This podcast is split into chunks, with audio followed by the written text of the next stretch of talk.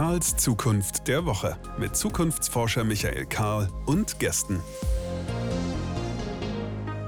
Hier ist Karls Zukunft der Woche. Es ist virtuell betrachtet, zumindest Donnerstag, denn immer donnerstags erscheint eine neue Ausgabe von diesem Podcast. Und was treibt uns hier? Wir wollen einen Platz schaffen, einen Raum schaffen, wo wir mehr über Zukunft sprechen. Denn das treibt zumindest mich als Zukunftsforscher in dem, was ich tue. Ich glaube, wir reden zu wenig über Zukunft, nehmen uns zu wenig Platz dafür. Und deswegen entsteht kein gemeinsames Bild, wo wir hinwollen. Und weil dieses Bild nicht entsteht, tun wir uns schwer, uns auf diesen Weg zu machen und diese Zukunft dann auch aktiv so zu gestalten, wie wir es für richtig halten. Deswegen müssen wir mehr reden. Wenn wir reden, brauchen wir Begriffe. Und es gibt immer mal wieder die Situation, dass es so einzelne Begriffe gibt, die geistern auf einmal durch alle Nachrichten, durch, durch Berichte, durch Zeitschriften, ähm, werden so ein bisschen am kalten Buffet geraunt. Und man hat den Eindruck, eigentlich weiß keiner so richtig, wovon hier eigentlich die Rede ist, aber man redet mal mit. Aktuelles Beispiel, das Metaversum. Ich zitiere mal. Der seriöse Deutschlandfunk vor drei Tagen. Wir zeichnen heute, heute ist der 21. Oktober, wenn wir aufzeichnen.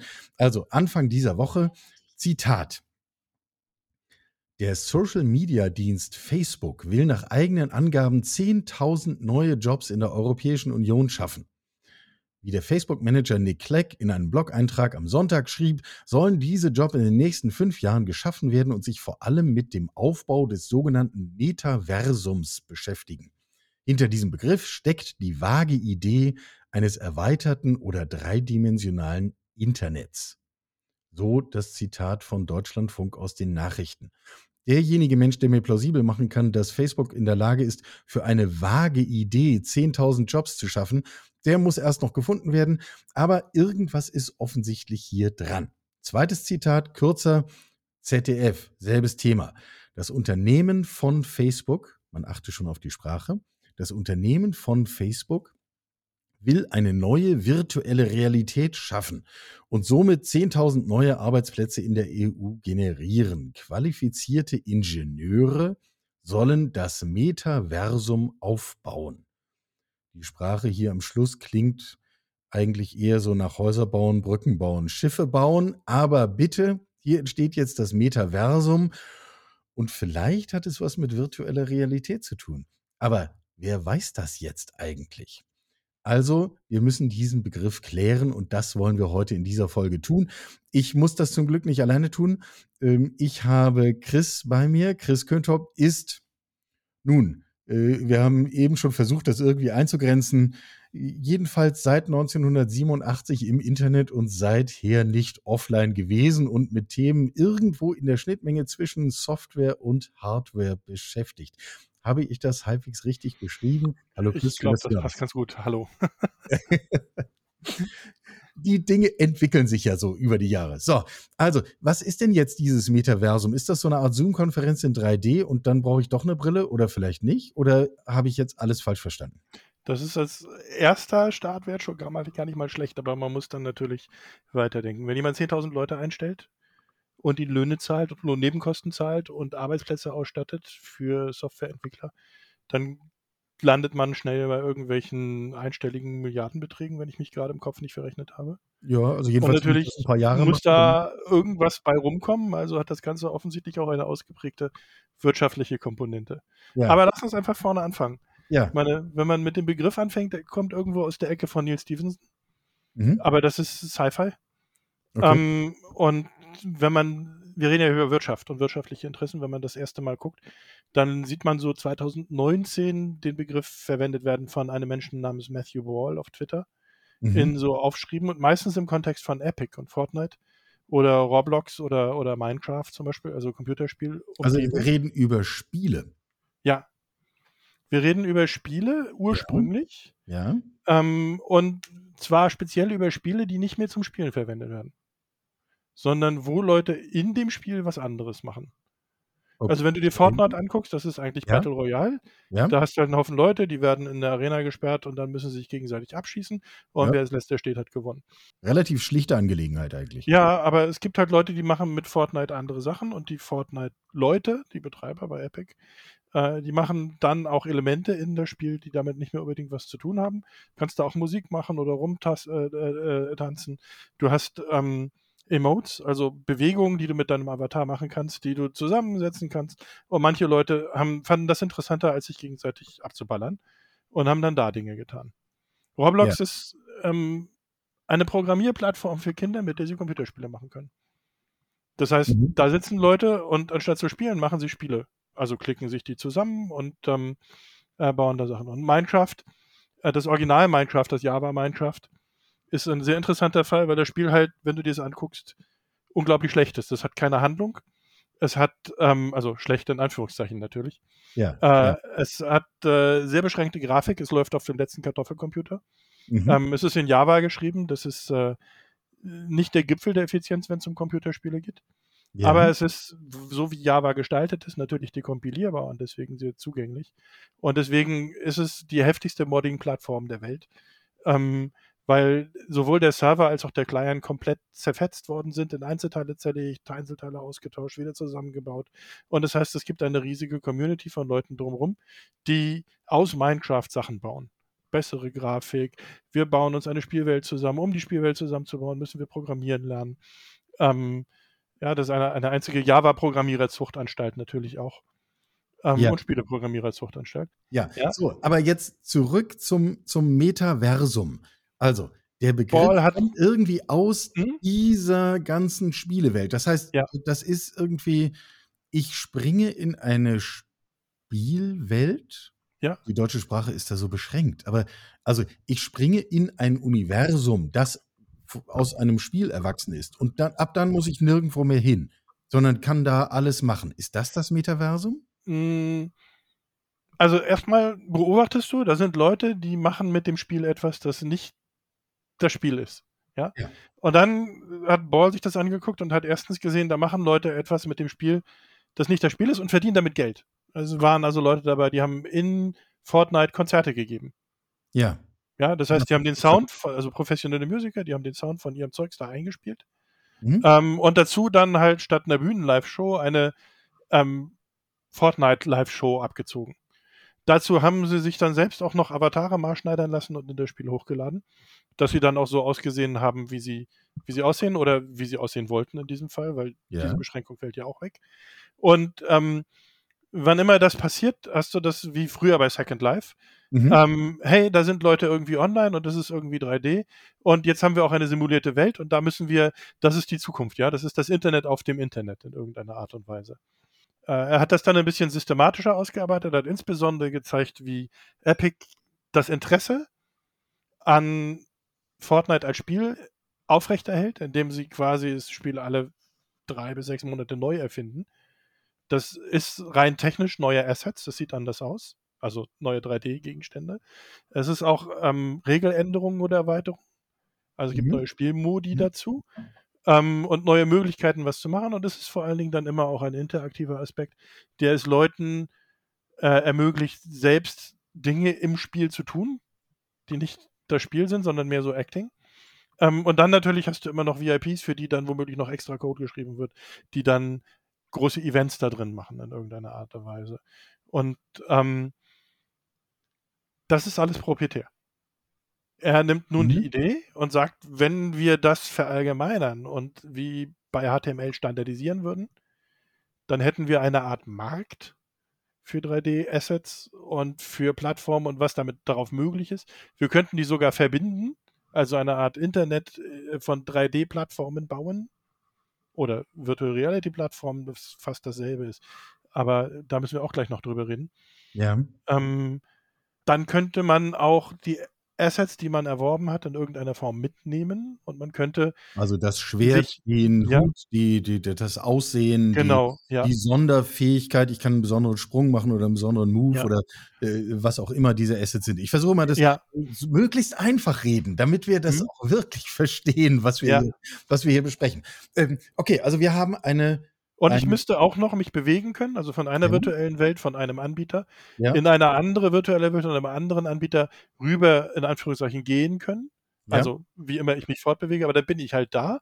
Und hinter den Kulissen bedeutet das aber, dass ich mit dem Mal nicht mehr bei Epic und Fortnite bin, sondern in, was weiß ich, was Facebook sich dann ausgedacht hat. Ja. Aber ich ja. sehe immer noch aus wie ich. Ähm, und es ist für mich irgendeine Art Übergang mit Naht oder ohne. Aber meine Existenz oder die Leute, bei dein, die bei mir sind und die mitkommen, äh, diese Gruppe, die Struktur oder was auch immer, die bleibt bestehen.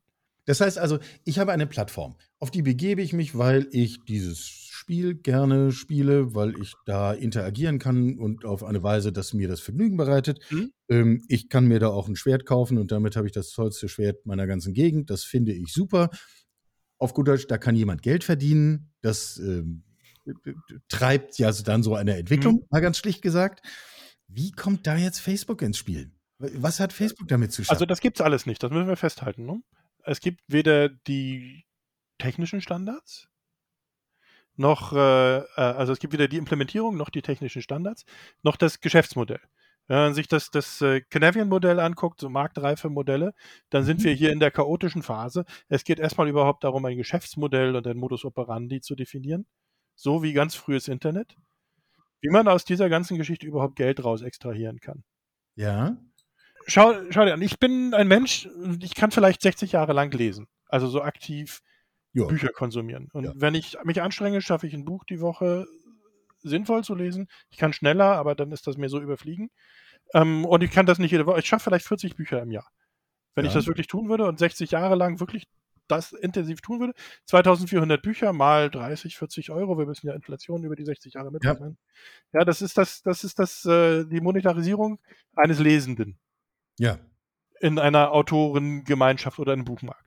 Ja. Ich kann das mit, mit AAA-Spielen machen, so diese dicken Titel, äh, die veröffentlicht werden, aber die kommen auch nicht so oft raus. Und die haben auch meistens eine ziemlich lange Spielzeit. Und auch wenn ich 60, 80 Euro für einen AAA-Titel bei der Erscheinung rausgebe, dann spiele ich vielleicht vier von denen, so der Level Assassin's Creed oder so, Ja. äh, durch im Jahr. Oder sechs. Aber das Nimm wieder viel. 60 Jahre an, dann kannst du dem einen gewissen Wert beimessen. Ja. Ähm, äh, gut, Ähm, also wir- jetzt wir gibt's was anderes. Bei, Kann man viel mehr Geld machen. Genau, bei, bei digitalen Mhm. Spielen habe ich offensichtlich noch nicht genug Wege, tatsächlich Geld zu verdienen als Anbieter. Aber ja, du hast tierisch viel Wege, Geld zu verdienen. Aber dafür muss der Spieler erstmal das Spiel kaufen, deswegen gibst du es ihm auch umsonst. Ja, Ja. du hast diese ganzen Free-to-Play-Sachen äh, oder andere Geschichten. Und was du ihm dann verkaufst, ist, ähm, wenn du böse bist, halt Play to Win oder Play to Skip. Du machst das Spiel so anstrengend, also mit Pausen drin, dass du Geld bezahlst, damit es nicht so nervt. ja. Oder damit du es überhaupt gewinnen kannst. Ja. Oder ähm, du machst, äh, du verkaufst Cosmetics. mhm. Also nimm dir sowas wie ähm, Elder Scrolls Online, so ein äh, MMO-Spiel, wo du mit vielen Leuten spielst, aber eher so antisozial. Du kannst das auch alleine spielen, ja. äh, auch wenn andere Leute in der Spielwelt vorkommen. Ähm, du bist nicht, es ist nicht nötig, in eine Gilde einzutreten, um mit mehreren Leuten zusammen Monster zu besiegen. Das geht alles in dem Spiel, aber es ist nicht verpflichtend. Andere Ja, MMOs sind ja. anders gestaltet. Ja, und ein großer Teil von äh, Elder Scrolls Online ist, äh, du kannst, du kannst irgendwann Häuser kaufen, du bekommst sie sogar relativ günstig. Aber damit du sie einrichten kannst, musst du dir Assets kaufen. Also Dinge, Ja. die du dir da an die Wand hängen kannst und andere Geschichten. Ähm, äh, 3D-Modelle von Sachen halt. Ja. Ja. Die kriegst du nicht mit Spielgeld, die kriegst du im Wesentlichen nur mit Echtgeld. Ja.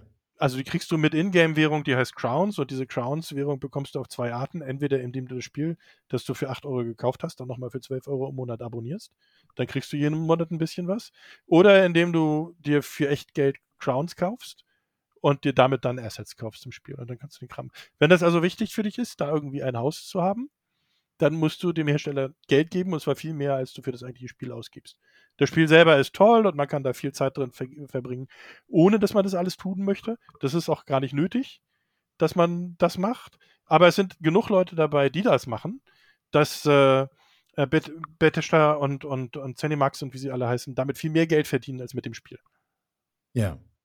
Also wenn du dir die Einkommensstrukturen von solchen Firmen anguckst, dann stellst du fest, dass sie mit Cosmetics, selbst bei den Leuten, die das freiwillig machen, so viel mehr verdienen als mit dem Spiel, dass das die eigentliche Einkommensgeschichte Ja, ist. meine, das Muster, das kennen wir ja aus, aus, aus vielen Zusammenhängen, nicht? Äh, Rockefeller, der Öllampen verschenkt, um hinterher Öl verkaufen zu genau, können. Ja, ähm, äh, Barbie-Puppen und die Klamotten sind teuer, Gillette-Rasierer und die Klingen sind teuer, all solche Sachen. Ganz genau. Ja, das, das ist dieselbe Überlegung. Und das hat den Vorteil, dass du das viel schneller verbrauchst. Also deine Burnrate ist viel höher, ja. als wenn du dir Art AAA-Spiele oder Bücher anguckst, ja. Ja, also ich kann nur so und so viel Geld für Bücher sinnvoll ausgeben. Klar gibt es immer noch den Pile of Shame, die ungespielten Spiele, die ungelesenen Bücher. Ja. Ähm, und äh, äh, aber auf der anderen Seite, wenn du dein Geld für Cosmetics in solchen Spielen ausgibst, ja, dann ist das Verhältnis von Minuten Lebenszeit, die du aufbringst, und Euros, die du verbrennst, natürlich viel eher auf der Seite des Herstellers. Das ist also die viel interessantere Geschichte. So, jetzt aber nochmal äh, der Blick nach vorn. Das ist ja alles da. Ja. Das sehen wir heute. Äh, mhm. Das Metaversum liegt vor uns und unterscheidet ja. sich von dem, was wir jetzt gerade besprochen haben, auf folgende Weise. Äh, zwei Aspekte sind wichtig. Einmal brauchst du eine Integration zwischen der Spielindustrie und der Unterhaltungsindustrie, die entwickeltes IP hat. Ich will mhm. ja Skins verkaufen können in einer 3D-Umgebung und das kann ich viel leichter, wenn das bekannte Figuren sind. Also ja. ich kann da originales IP haben, irgendwelche Figuren aus Skyrim oder aus ähm, äh, anderen Geschichten, die im Kontext dieses Spieles bekannt sind. Ja. Aber ich spreche viel mehr Leute an, wenn ich den äh, eine Sherlock Holmes Skin oder eine Superman Skin oder eine Iron Man Skin verkaufe. Ja? ja. Und eine der Sachen, die Fortnite wenn ich macht. ein Bond-Auto kaufen kann. Mh, all solche Dinge, ja? ja. Das sind Dinge, die jeder kennt. Das heißt, ich habe automatisch ein viel größeres Publikum. Ja. Ja, und Fortnite zum Beispiel äh, hat jetzt gerade so einen DC-Marvel-Crossover-Kram durchgezogen, wo sie jede Menge Comic-Superhero-Geschichten als Skins und als Assets im Spiel integriert haben. Äh, das kommt dann noch in der Geschichte vor, aber wichtig ist halt, dass sie dieses IP lizenziert haben und das dann natürlich in mannigfachen Kopien äh, an, an äh, ihre Spieler fertigen können. Ja, also das heißt, diese Logik, die wir in Spielen sehen und die wir vorher auch schon kennen, Stichwort Barbie-Poppe ähm, und Gillette-Rasierer, die vergrößern wir jetzt nochmal, weil wir die Unterhaltungsindustrie und die Spieleindustrie zusammenbringen. Ja. Ist das eine Fantasie, die Facebook das ist ein wichtiger Leute einzustellen? Das ist ein wichtiger Aspekt der ganzen Geschichte. Und das ist natürlich ein Kernmonetarisierungsaspekt. Aber die Geschichte ist damit noch nicht zu Ende. Du hast ja, wenn du Technologie entwickelst, immer diese Landgrab-Phase, die Browser war es, wo die Leute versucht haben zu definieren, was ist ein Browser und was muss er können. Mhm. Und dann immer mehr inkompatible Features erzeugt haben, um sich zu differenzieren.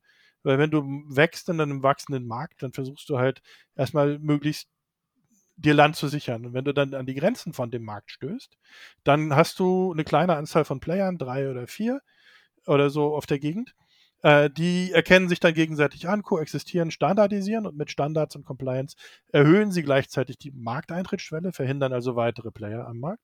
Genau. Weil sie dann etabliert sind an irgendeiner Stelle.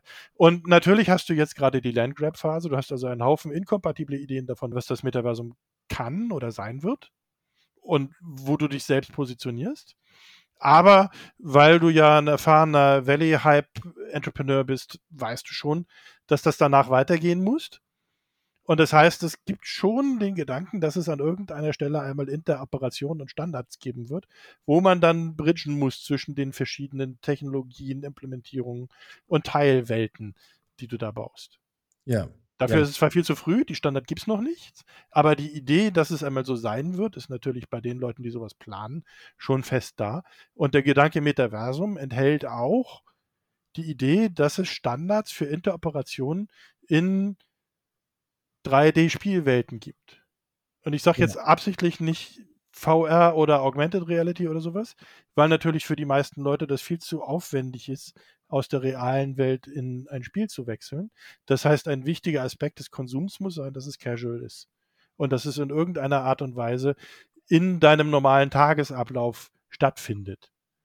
Also, das ist jetzt der Punkt, wo alle die, die uns zuhören und bislang gedacht haben, naja, ich zocke ja keine Computerspiele, deswegen betrifft mich das ganze Thema nicht, dann doch aufmerken sollten, weil wir reden über eine Welt, wo ich quasi als Nutzer digitaler Services irgendwelcher Arten im Grunde mein Metaversum einmal betrete, indem ich mich bei Facebook anmelde oder einmal betrete, indem ich eine Apple-ID habe oder einmal betrete, indem ich mich für die Google-Welt entscheide und dann aus dieser Welt eigentlich nicht mehr raus muss.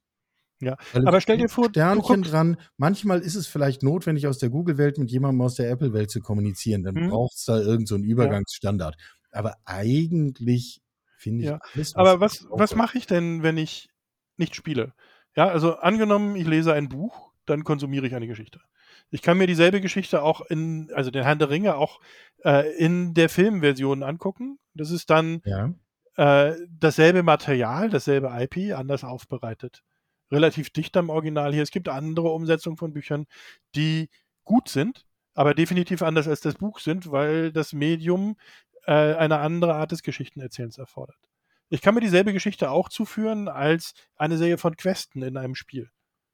Ja. Dann habe ich die Geschichte erzählt, ein bisschen so wie literarisch John Brunner Schafe blicken auf in Fragmenten, die einzelnen Questen.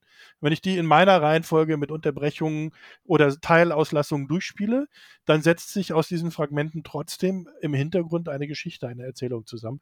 Und ja. die Aufgabe im Spieldesign für einen Questdesigner ist es genau, eine lineare Erzählung so aufzubrechen, dass man durch das Durchmachen der meisten Teilquesten in irgendeiner Reihenfolge trotzdem das, den Eindruck des Gesamtbildes bekommt, der vermittelt werden sollte. Ja? Ähm, so wie John Brunner das halt bei seinen äh, ähm, Fragment-Erzähltechniken gemacht hat, nur halt in einer Spielwelt. Ja? Und nun kannst du dir überlegen, ich habe also ein IP wie Sherlock Holmes, wie Batman oder, oder ähm, CSI. Ähm, und erzähle dort bestimmte Geschichten oder Geschichtenarchetypen und ich kann das einmal tun linear. Ich gucke mir den Film an. Ich kann das tun nicht linear. Ich spiele das Spiel, kriege dieselben Geschichten. Ähm, ich kann das alleine tun. Oder ich kann das mit Freunden tun in einem virtuellen Wohnzimmer, wo wir reden, während auf einem Bildschirm die lineare Geschichte läuft. Oder ich kann das mit Freunden tun, während wir in der nicht linearen Geschichte mitspielen. Also die Investigators sind oder das Opfer oder Innocent Bystanders oder was auch immer. Und dann diese CSI-Geschichte um uns herum passiert. Das heißt, ich konsumiere dieselbe Geschichte auf verschiedene Weisen, auf verschiedenen Erzählweisen, wie mir das am meisten liegt. Ähm, die Dinge, die ich dafür brauche, um das zu tun, also die Assets in der digitalen Welt, sind immer dieselben. Die Produktion produziert also virtuelle Objekte, die dann auf der Bühne zusammengesetzt werden. Und dann hast du die lineare 2D-Projektion, den Film, Du hast die nicht-lineare 2D-Produktion, also ein Spiel im Pancake-Modus. Du hast die dreidimensionale Projektion des Ganzen, also mit einer VR-Brille oder was auch immer. Ja, aber ähm, du wechselst zwischen diesen verschiedenen Ebenen hin und her, weil du fängst das Ganze an in einer Session mit deinen Freunden, vielleicht die ja zugeschaltet mhm. sind zu Hause am Abend, willst am nächsten ja. Tag aber mobil äh, dich da weiter drin bewegen, äh, willst dann jemanden anders über einen Text dran teilhaben lassen. Also das das ist ja. Ja, aber das ist immer noch die Konsumentenseite. Wir müssen das ja auch andersrum sehen. Dahinter ist ja eine Pipeline, die Dinge produziert. Also die, die Pipeline, die virtuelle Objekte und Erzählungen produziert. Ja.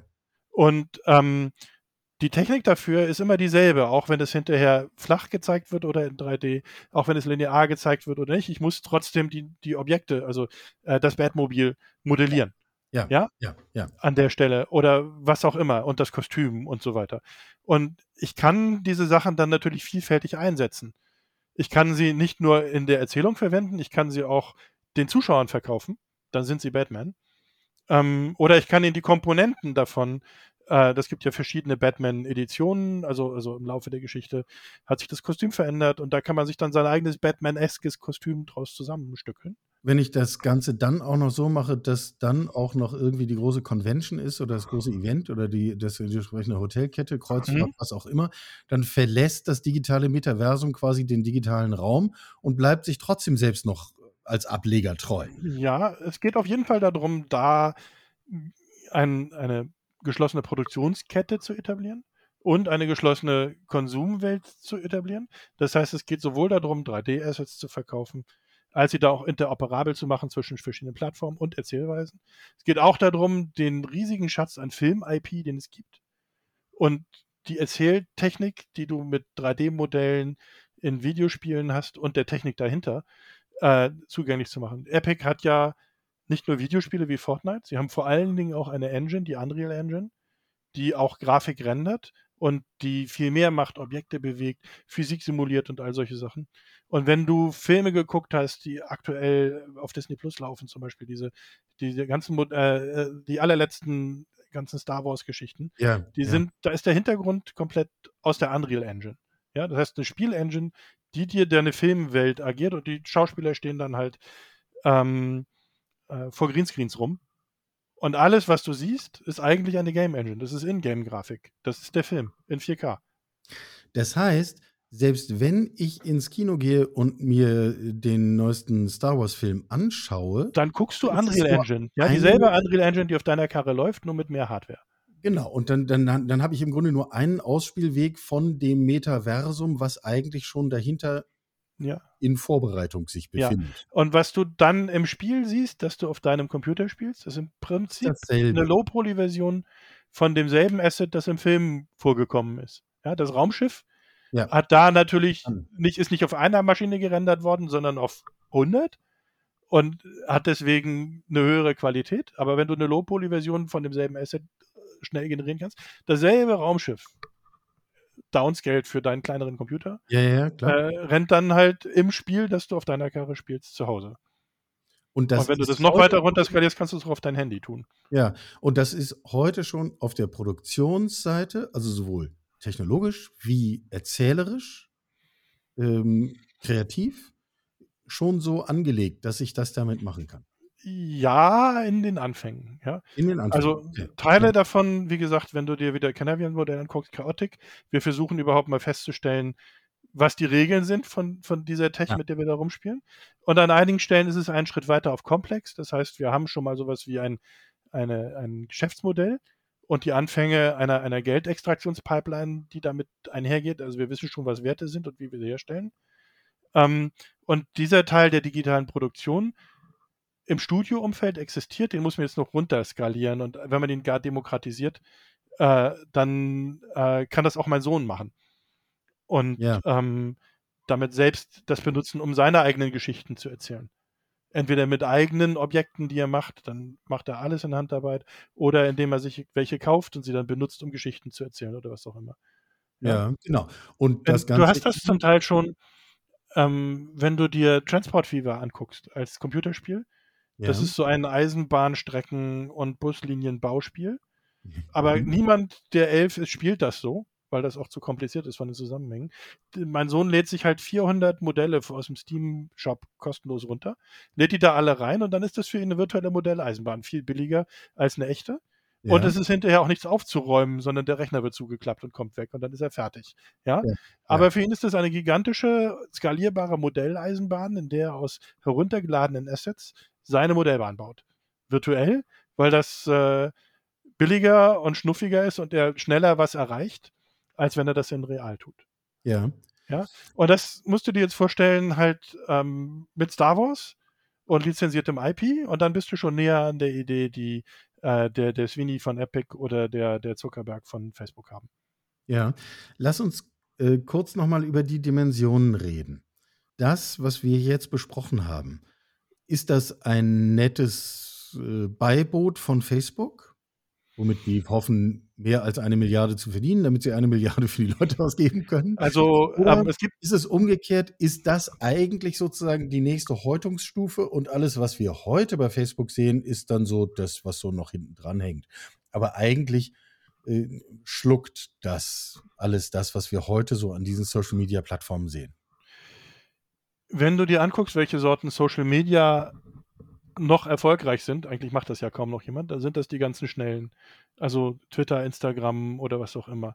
Das heißt Casual, Casual, Casual. Ja? ja. Und wenn du dir anguckst, was Facebook gerade macht, angeblich arbeiten ein Fünftel aller Facebook-Mitarbeiter jetzt schon an VR und AA, dann Facebook sieht das alles durch den Oculus-Kram, den sie gekauft haben.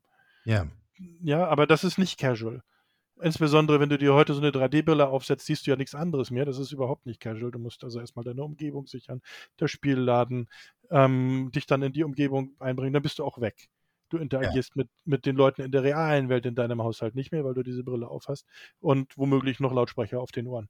Du bist also komplett woanders. Das ist nicht casual und dafür Zeit zu finden. Ich habe hier so eine Brille stehen, äh, aber das sind drei Spiele, die ich damit spiele, maximal und im Moment ist da eine dicke Staubschicht drauf, weil die seit vier Monaten hier rumsteht. Äh, seit, seit die Elite Dangerous versaut haben mit dem, mit dem kaputten Odyssey-Update. aber das ist eine andere Geschichte für einen anderen Podcast. Ja. Und ähm, äh, auf der anderen Seite äh, hast du natürlich zum Beispiel jetzt gerade die Interaktion zwischen Facebook und Ray-Ban, wo sie äh, Augmented Reality Brillen machen. Das heißt, du siehst deine Umgebung noch, aber es werden Sachen eingeblendet oder das Ding filmt mit. Das ist so wie Google Glass, nur dass es nicht so auffällig ist. Es sieht aus wie eine Ray-Ban-Brille, ist also besser getarnt.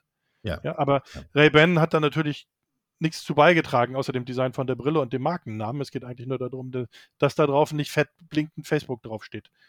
Ähm, weil sonst, wer sich das aufsetzt, kriegt halt aufs Maul. Das wird nicht akzeptiert. Das haben wir ja, ja bei Google Glass schon ausprobiert. Genau, das ja. Und das ist jetzt der nächste besser getarnte Ansatz bei, bei Facebook, wenn du so möchtest. Ja. ja.